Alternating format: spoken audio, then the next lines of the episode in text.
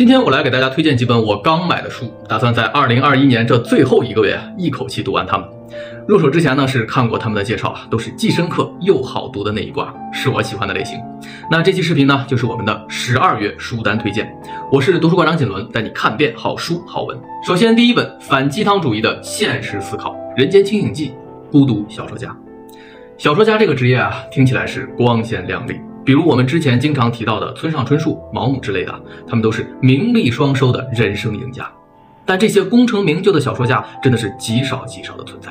大多数的小说家都是这本书里所描写的那个样子，勤奋的写作，可能也拿过一两个小小的奖项，但是卖着不温不火的作品，没有多少人知道他。更苦的是，为了生计，还要做很多杂七杂八的工作，贴补家用，忙的是焦头烂额。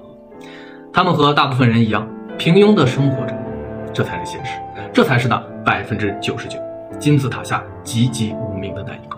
所以这本书中的孤独，就是对梦想的坚持没有结果，这才是真相啊！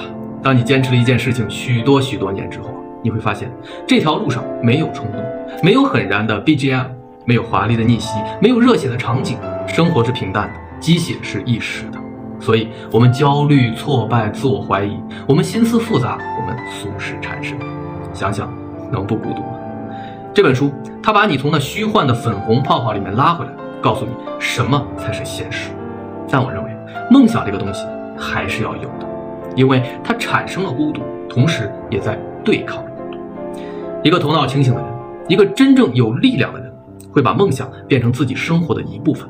哪怕没有实现，仅仅是走在这条路上就能够感受到满足，这才是我们应该保有的清醒和信念。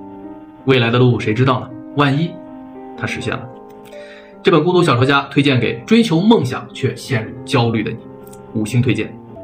第二本带你走出迷茫的指南针：世界尽头的咖啡馆。这本书的介绍语是：做决定前先读一遍，少走弯路。可以看得出，这是一本讲如何面对人生选择的书。里面举了很多的例子，其中一个反向浪，说的是海龟在游泳比赛中能够游过人类，是因为它们有一个非常聪明的小技巧，就是从不与海浪相争。他们在浪把自己往前推的时候用力游，反向浪打过来的时候呢，则浮在海面上保持体力。但人类呢，往往是无视海水的方向，浪费了太多的体力，最终只能停在原地。这就像我们平时的生活，把大量的时间精力白白的浪费掉，比如无用社交、垃圾信息、过度游戏，还有你不想做的事情，这些通通都是反向浪。当你处理完它们，想去做真正想做的事情的时候，却发现已经没有时间、没有力气了。